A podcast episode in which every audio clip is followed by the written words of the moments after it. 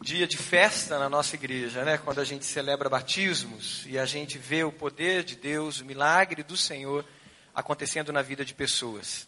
Como é bom a gente viver e experimentar uma igreja viva, onde pessoas estão sendo salvas a cada dia. E o Senhor vai acrescentando aqueles que vão sendo salvos. Você pode abrir Efésios capítulo 1, versículo 13. Veja se tem alguém perto de você sem a Bíblia. Chega perto dessa pessoa. Se você não ainda perguntou o nome dela, pergunta o nome e diz assim: Vamos ler juntos? Posso ler com você? Nós vamos ler vários versículos. Então, se você quiser ficar com um lápis na mão para você sublinhar alguns versículos, como eu falei, temos o privilégio de estarmos numa igreja onde pessoas estão sendo salvas por Jesus a cada dia. Com certeza vai ter gente hoje que talvez ainda não leu esse texto na palavra de Deus. Você é recém-convertido, está começando na caminhada de fé Talvez você não leu esse texto ainda. Você começou a ler a Bíblia talvez esse ano. Então fique com o lápis na mão para você sublinhar ali o que talvez você vai perguntar também para o seu discipulador, daquela pessoa do seu pequeno grupo multiplicador, da sua célula, que caminha perto de você. Todos encontraram? Amém. Vamos ler? Efésios 1, do 13 em diante. Nós vamos caminhar vários versículos. Por essa razão, desde que ouvi falar da fé que vocês têm no Senhor Jesus e no amor que demonstram para com todos os santos, não deixo de dar graças por vocês, mencionando-os em minhas orações. Peço que o Deus de nosso Senhor Jesus Cristo, o glorioso Pai, lhes dê espírito de sabedoria e de revelação no pleno conhecimento dele. Oro também para que os olhos do coração de vocês estejam iluminados, a fim de que vocês conheçam a esperança para o qual ele os chamou, as riquezas da gloriosa herança dele nos santos. Sublinhe isso se você puder. Que os olhos de vocês sejam, do coração de vocês sejam iluminados, a fim de que vocês conheçam a esperança para o qual ele os chamou, as riquezas da gloriosa herança dele nos santos, e a incomparável grandeza do seu poder para conosco os que cremos, conforme a atuação da sua poderosa força. Esse poder, esse poder, ele exerceu em Cristo, ressuscitando-o dos mortos e fazendo-o assentar-se à direita nas regiões celestiais, muito acima de todo governo e autoridade, poder e domínio, e de todo nome que se possa mencionar, não apenas nessa era, mas também na era que há de vir Deus colocou todas as coisas debaixo dos seus pés e o designou como cabeça de todas as coisas para a igreja, que é o seu corpo, a plenitude daquele que enche todas as coisas em tu, toda e qualquer circunstância. Vocês, vocês estavam mortos em suas transgressões e pecados, nos quais costumavam viver segundo a presente ordem deste mundo e o príncipe do poder do ar, o espírito que agora está atuando nos que vivem na desobediência. Anteriormente, todos nós também vivíamos entre eles, satisfazendo as vontades da nossa carne, seguindo os seus desejos e pensamentos. Como os outros, éramos por natureza merecedores da ira. Todavia, Deus que é rico em misericórdia, pelo grande amor que nos amou, deu-nos vida juntamente com Cristo, quando ainda estávamos mortos em transgressões pela graça, vocês são salvos. Deus nos ressuscitou com Cristo e com Ele nos fez assentar nos lugares celestiais em Cristo Jesus. Sublinhe isso se você puder. Deus nos ressuscitou com Cristo e com Ele nos fez assentar nos lugares celestiais com, em Cristo Jesus, para mostrar nas eras que hão de vir a incomparável riqueza de Sua graça, demonstrada em Sua bondade para conosco em Cristo Jesus pois vocês são salvos pela graça, por meio da fé. Isso não vem de vocês, é dom de Deus, não por obras, para que ninguém se glorie, porque somos criação de Deus, realizada em Cristo Jesus, para fazermos boas obras, às quais Deus preparou de antemão para que nós as praticássemos. Esse é um dos textos mais lindos, os textos lindos escrito de maneira profunda e poética na palavra de Deus. Se você começa lendo o capítulo 1 de Efésios, você vê a grandiosidade de Deus e dos propósitos de Deus.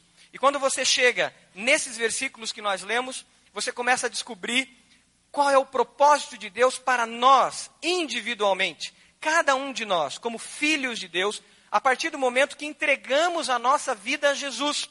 O versículo 13 e o versículo 14, anterior aos versículos que começamos a ler, diz que nós, quando cremos em Jesus, quando recebemos a palavra da verdade, fomos selados com o Espírito Santo da promessa. Amém? E o versículo 14 diz que isso é um penhor, uma garantia da herança que nos está proposta. Existe uma esperança. E existe uma herança a partir dessa esperança que Deus mesmo colocou em nós. A partir do momento que entregamos a nossa vida, que cremos no Evangelho da verdade, o Espírito Santo habita em nós. A palavra de Deus aqui começa a mostrar quem somos nós agora, como filhos de Deus, e quem é Jesus agora, após a sua morte, a sua ressurreição, a sua ascensão aos céus, a sua volta aos céus, quem é Jesus que está assentado à destra de Deus? Qual a relação de Jesus conosco? E quem somos nós diante disso? Depois da Páscoa, nós temos ouvido algumas pregações sobre esses temas. Na verdade, nós estamos numa série de mensagens que o título é Após a Páscoa. Então nós ouvimos pastor André pregar sobre a ascensão de Jesus, a volta de Jesus aos céus. O que significa isso para nós? Depois ouvimos o pastor Tiago pregando sobre os encontros, um dos encontros de Jesus após a sua ascensão aos céus. O pastor Gênesis pregou o encontro de Jesus com os discípulos no caminho de Emaús. E qual foi esse, como foi esse encontro, o impacto desse encontro e qual a relação disso conosco? E hoje eu quero meditar um pouco mais com os irmãos na volta de Jesus aos céus e ele assentado nos céus, reinando. E qual a relação nossa com Ele e qual é o impacto disso nas nossas vidas. E eu creio que Efésios 2, esses versículos que lemos, pode nos ajudar. Nós vivemos num mundo em desesperança, um mundo que a cada dia se envolve mais num vazio individual de cada um gigantesco, num vazio social gigantesco que engole a si mesmo e as pessoas tentando preencher esse vazio, elas se autodestroem a cada dia. Ouvimos os testemunhos sobre as drogas. As drogas são mais um daquelas buscas humanas na ansiedade por preencher esse vazio. Mas tantas outras, outras coisas os seres humanos fazem, as pessoas fazem para preencher o seu vazio. Não só individualmente, mas socialmente. Nós vivemos numa sociedade da desesperança. Nem utopias existem mais. Os nossos jovens já não acreditam em mais nada. Os nossos jovens já não têm o que acreditar, porque até aquilo que eles acreditavam se desmoronou. Alguém já disse, Fukuyama disse que chegamos ao fim da história. Ele disse isso nos anos, no final dos início dos anos 90. E eu diria que depois de 2010 para cá, nós chegamos ao fim da história no Brasil também. Não há esperança. As pessoas perderam e ao perder a sua esperança, elas se envolvem numa busca frenética por preencher esse vazio, mas elas buscam no lugar errado. E aí, a maldade aumenta a cada dia. E é isso que nós vemos a cada dia. Humanidade sem esperança. A própria natureza geme e clama. O impacto das nossas vidas, da nossa relação com Deus, tem uma relação com a própria natureza. Nós estudávamos recentemente isso lá no CFI Lidera. Qual é a relação nossa como seres humanos, coroa da criação? O apóstolo diz, a palavra de Deus diz que a terra, a criação, geme dores de partos, até que aconteça de fato a revelação dos filhos de Deus. E nós vemos isso. Desastres ecológicos, a própria criação gemendo as dores. A palavra de Deus diz que nós, os filhos também, que temos as primícias do Espírito, também gememos até que aconteça a redenção total do nosso corpo. Paulo diz isso aos Romanos. Mas qual é a relação nossa, que conhecemos a palavra de Deus, de você que está ouvindo a palavra de Deus hoje, talvez pela primeira vez, diante de tudo isso? diante de tanta desesperança? Qual é a relação dos discípulos de Jesus diante disso tudo? Depois que Jesus voltou aos céus, o que nós, qual é o impacto disso em nós? Nessa relação nossa com o mundo em desesperança. O apóstolo que louva a Deus por essa igreja, a igreja de Éfeso, ele louva a Deus pela fé que eles tinham. De repente, ele muda e começa a fazer uma oração de intercessão por essa igreja. Ele começa a orar para que o coração desse povo, para que os nossos corações hoje, como igreja de Jesus, fosse iluminado e nós tivéssemos um espírito de revelação, uma iluminação clara do Senhor sobre a esperança para o qual ele nos chamou. E ele pede ao Senhor isso, é o versículo 18 do capítulo 1. Oro também para que os olhos do coração de vocês sejam iluminados, a fim de que vocês conheçam a esperança para o qual ele os chamou, as riquezas da gloriosa herança dele nos santos e a incomparável grandeza do seu poder para conosco os que cremos, conforme a atuação da sua poderosa força. A oração do apóstolo é para que nós tivéssemos essa iluminação do Espírito Santo e pudéssemos viver a intensidade, pudéssemos viver a profundidade do que é de fato sermos filhos de Deus, do que é podermos nos posicionar com aquela expectativa que a própria criação tem da revelação dos filhos de Deus. O que acontece é que muitos cristãos, ou talvez uma grande maioria de cristãos, vive uma vida medíocre. Vive uma vida mediana. Vive como alguém que caminha sobre as águas e tem somente os seus pés cobertos de água. Mas tem medo de se aprofundar ou por ignorância, ou por receio de entrega total a Jesus.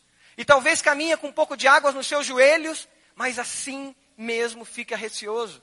Caminha com um pouco de água nos seus, nos seus quadris, mas assim mesmo fica receoso. Mas não mergulha, e não se deixa, e não se entrega totalmente à profundidade da revelação de Deus e de quem Ele é em Cristo Jesus.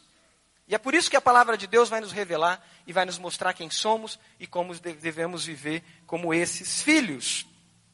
Essa revelação, essa oração do apóstolo, agora que Jesus está nos céus, agora que Jesus está à destra de Deus, reinando, braço direito, o Deus Todo-Poderoso, é uma oração para que nós tenhamos conhecimento e a revelação do poder de Deus, da grandiosidade desse poder.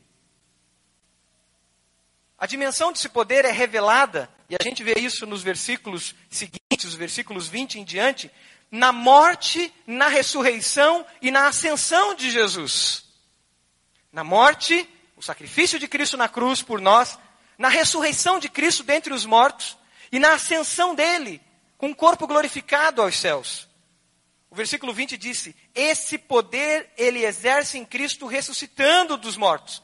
Esse poder que o apóstolo ora para que nós tenhamos conhecimento dele, fazendo-o assentar à direita de Deus, nas regiões celestiais. Colocando Jesus, no versículo 21, muito acima de todo governo e autoridade, poder e domínio, e de todo nome que se possa mencionar. Deus colocou todas as coisas debaixo de seus pés e o designou como cabeça. É o poder que pode operar em mim e em você para produzir e que tem operado em mim e em você para produzir transformação. É o poder que operou na vida do Marcelo e que está operando na vida do Marcelo.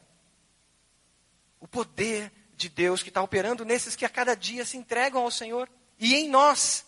É por isso que o capítulo 2 que nós lemos de Efésios diz que antigamente ou anteriormente nós estávamos mortos em nossos delitos e pecados. E é esse poder da ressurreição, esse poder que os apóstolos e discípulos viram levantar Jesus de dentre os mortos, viram Jesus em corpo glorificado, puderam, como disse o pastor Tiago semana passada, na mensagem da noite, tocar nas feridas de Jesus e percebê-lo num corpo glorificado. Esse poder, como pegou, pregou o pastor André, citando o capítulo 1 de Atos, que levantou Jesus e Jesus foi, foi elevado aos céus. E o anjo chega para aqueles homens e diz: Galileus, por que, que vocês estão olhando tanto para o céu? Esse mesmo Cristo que foi elevado, ele voltará. Aleluia! Ele voltará. Quando os apóstolos viram, contemplaram, não somente eles, mas dezenas e centenas de pessoas viram esse poder, eles viram de fato a grandiosidade de Deus. Eles já tinham visto a cura de paralíticos, eles já tinham visto pessoas que, que ressuscitaram dentre os mortos, como Lázaro, eles já tinham visto o cego ver, eles já tinham percebido o poder de Deus numa dimensão grandiosa, mas ali eles viram a suprema grandiosidade do poder de Deus, no poder da ressurreição, que a gente vê tanto no Novo Testamento dizendo que a gente tem que crer nesse poder. Agora, porque Jesus está nos céus, esse poder está disponível a nós. Aqueles que Jesus, antes de ascender aos céus, disse: vão e preguem. Vocês orarão pelos enfermos e eles serão curados. Vocês, lá em Marcos, último capítulo de Marcos diz: vocês expulsarão os demônios. Vocês agirão em meu nome. Ide, portanto, e façam discípulos de todas as nações. Ou como diz Atos 1:8, fiquem em Jerusalém até serem revestidos de poder. E vocês serão minhas testemunhas até os confins da terra. Esse poder está acessível aos filhos, aqueles que se rendem ao senhorio de Cristo. Aqueles que buscam o Senhor, porque anteriormente nós estávamos mortos nós costumávamos viver segundo os padrões desse mundo, diz o versículo 2 do capítulo 2 de Efésios. Segundo o príncipe do poder do ar, segundo Satanás. Anteriormente, versículo 3 diz: Todos nós também vivíamos entre eles, satisfazendo as necessidades da nossa carne, os nossos desejos. Três forças atuantes que o poder de Deus nos faz vencer: a força do diabo, de Satanás, o príncipe do ar, a força da carne, dos nossos desejos, da natureza pecaminosa em nós, e a força de um sistema, de um mundo, de uma sociedade sem Deus. Três forças que nos espremem, mas na força e no poder da ressurreição de Cristo e da ascensão de Jesus aos céus, conectados a Jesus nas regiões celestes, nós podemos vencer essas três forças sobre nós. Você crê nisso? Diga amém. Podemos vencer. É possível. E é isso que o apóstolo nos chama. O poder da ressurreição, o poder que está em Cristo Jesus. Colossenses 2,15 diz que Jesus despojou poderes e autoridades. Poderes e autoridades, triunfando sobre eles na cruz, fez deles um espetáculo público. O poder de Jesus. Nós podemos vencer esses poderes que nos oprimem no poder do Senhor. Como nós temos lidado com a pressão do mundo sobre nós? A pressão dentro da sua empresa, a pressão no seu colégio adolescente, a pressão na sua faculdade, a pressão no seu ambiente de trabalho, de um sistema que está longe de Deus, de uma sociedade que prega, que argumenta, que justifica, que legitima a maldade. Nós não estamos vivendo mais como na época de Jesus, no mundo romano, por exemplo, no mundo grego, por exemplo, aonde a maldade se expandia, mas não tinha uma legitimação teórica e muitas vezes filosófica para aquilo. Hoje nós temos.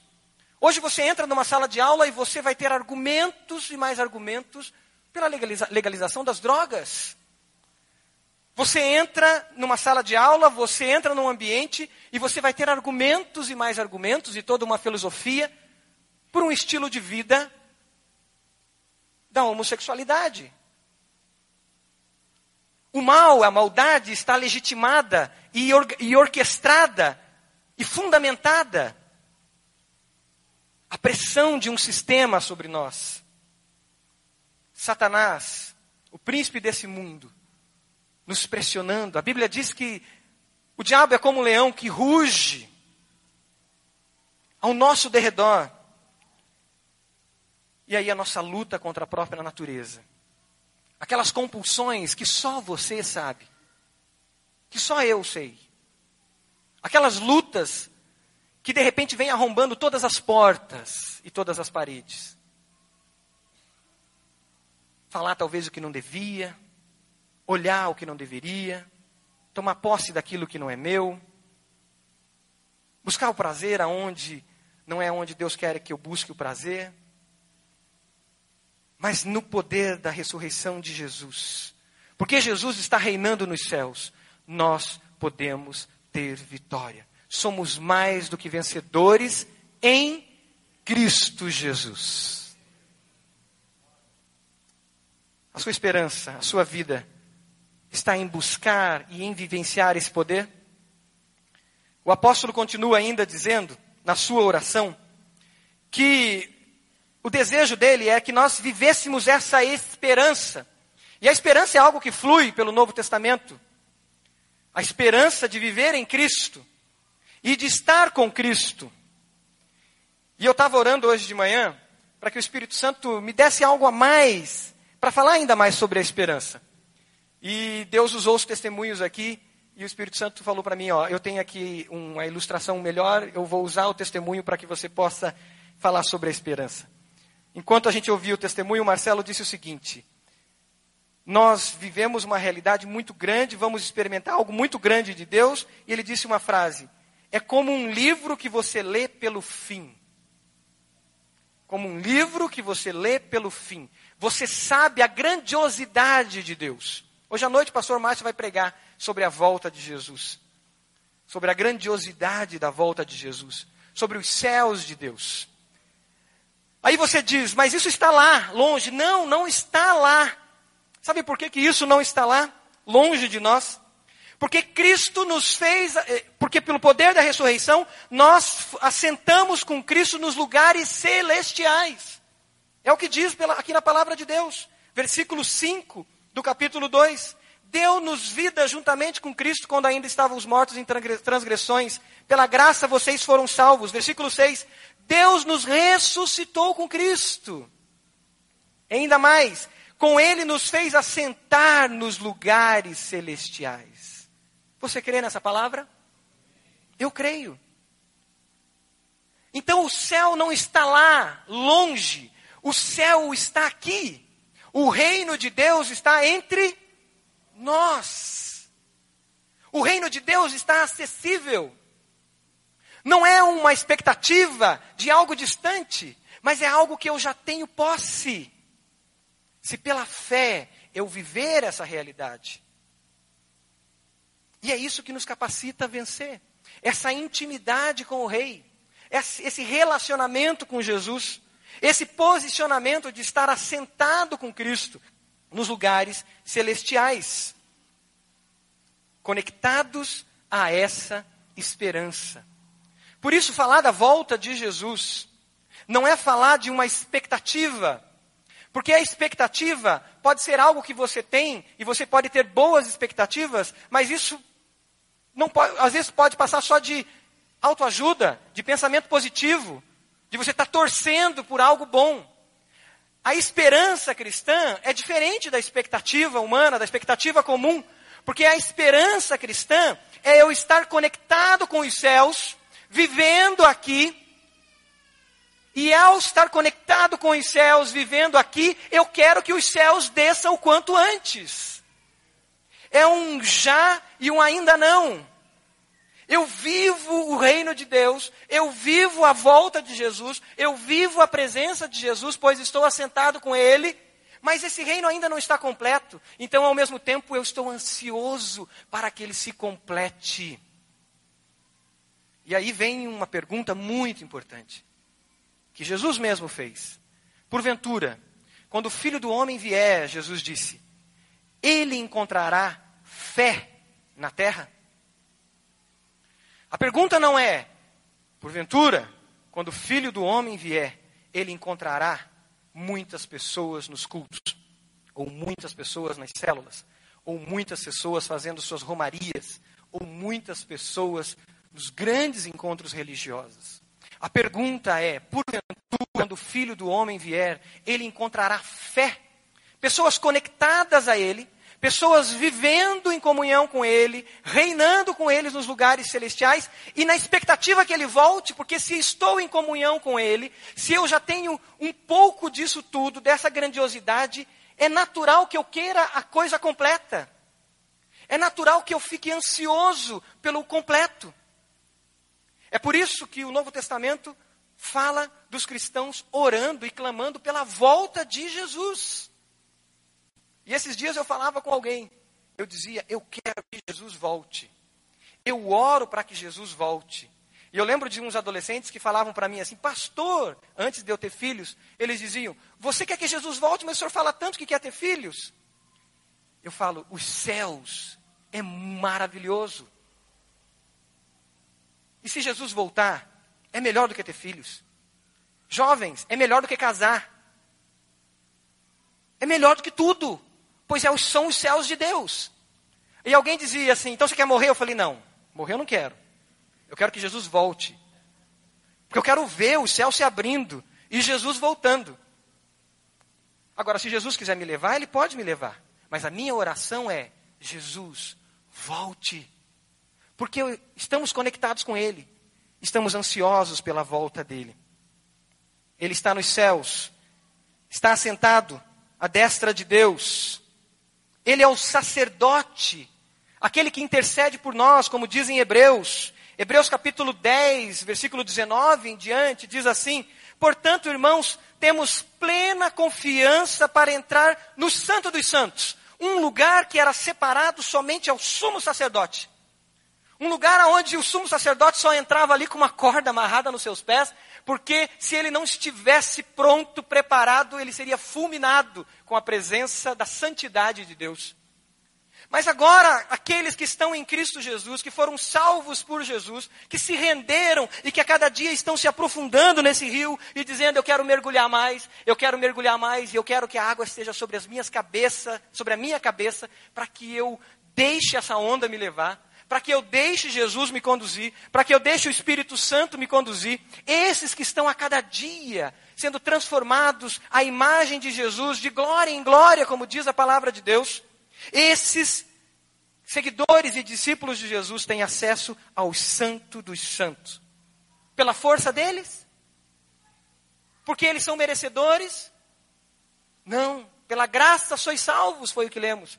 O texto de Hebreus diz: pelo sangue de Jesus, aleluia, por um amor, por um novo e vivo caminho que ele nos abriu por meio do véu, isto é, do seu corpo.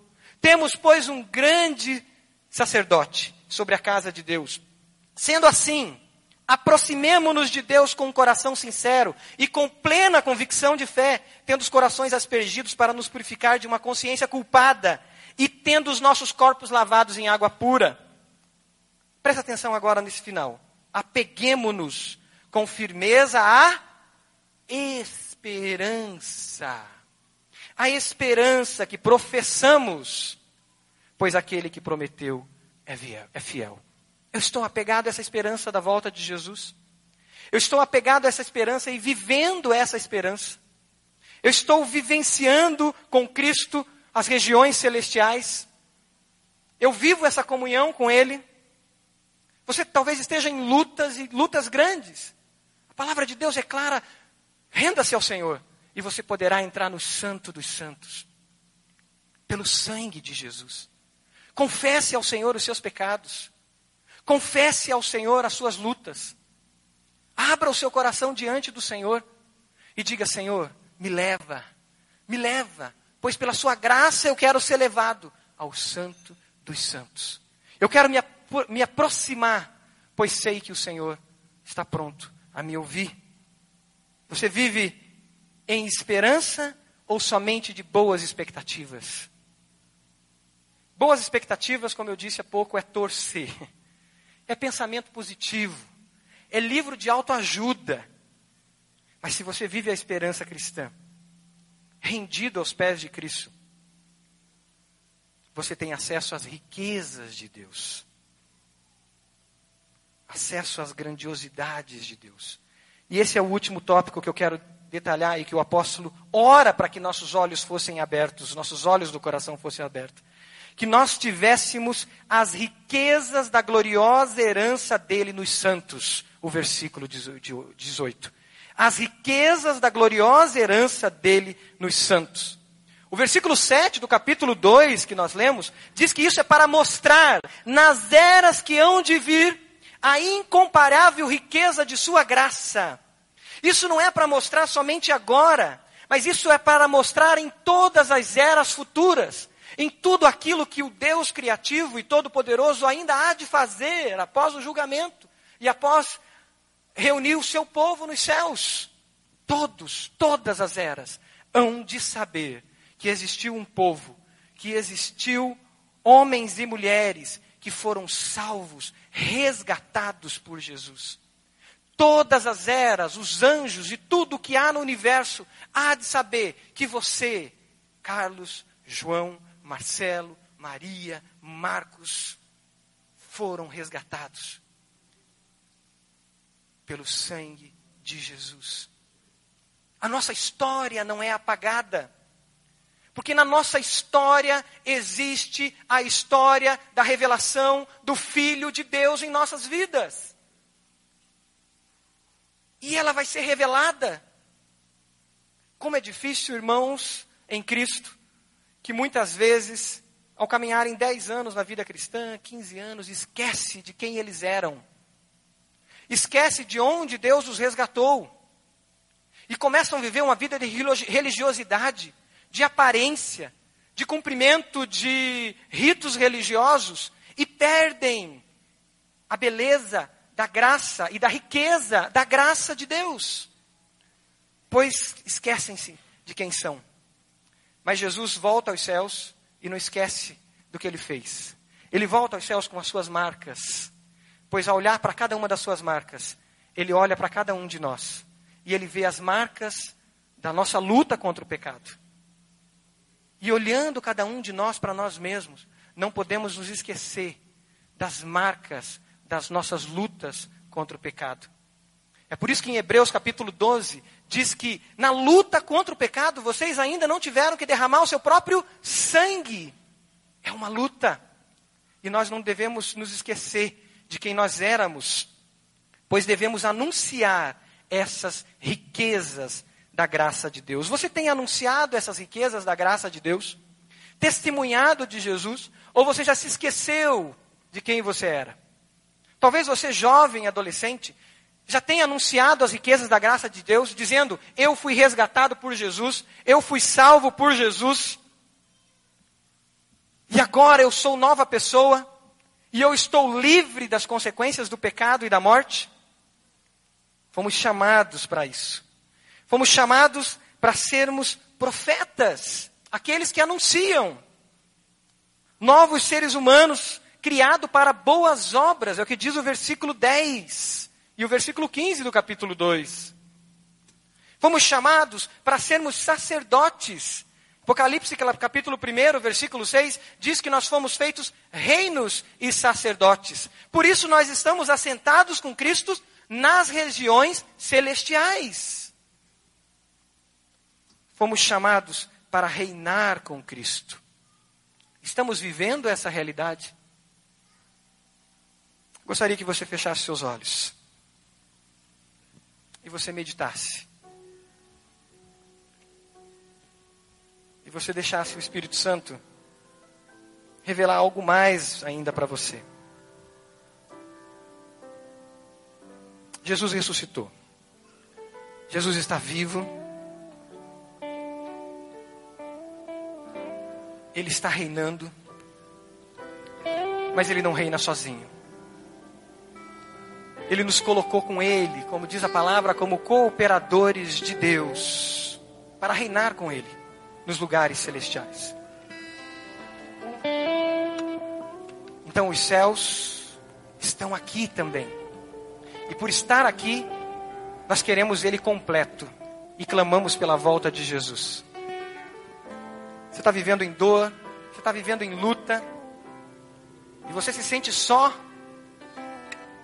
saiba que você não está sozinho e sozinha, porque foi o Espírito Santo mesmo de Deus que te trouxe nessa manhã, para que você pudesse se conectar ao Senhor, você pudesse dizer: Senhor, eu quero entrar no Santo dos Santos, Senhor, eu quero viver essa realidade dos seus céus, eu quero viver essa realidade dos seus céus dentro da minha casa, pois o que vejo no momento é um inferno.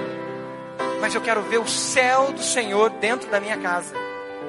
Eu quero viver essa realidade do céu do Senhor dentro da minha vida, no vazio existencial que tenho, nas madrugadas que eu perco sono, e que nada me satisfaz, e que o desejo pelo pecado, pelo prazer daquilo que não te agrada, a satisfação daquilo que produz ainda mais vazio toma conta de mim. Clame ao Senhor por esses céus. Se renda ao Senhor aí onde você está. Deus foi, Deus ressuscitou Cristo e Ele é o nosso intercessor. E Jesus está intercedendo por você, está intercedendo por mim agora. Enquanto está com os olhos fechados, orando ao Senhor, nós vamos cantar uma parte dessa música. E deixa o Senhor continuar falando ao seu coração. Mas não deixe que nada te atrapalhe. O Senhor revelar, iluminar os seus olhos naquilo que você tem que ver, que é muito maior do que você tem visto até agora.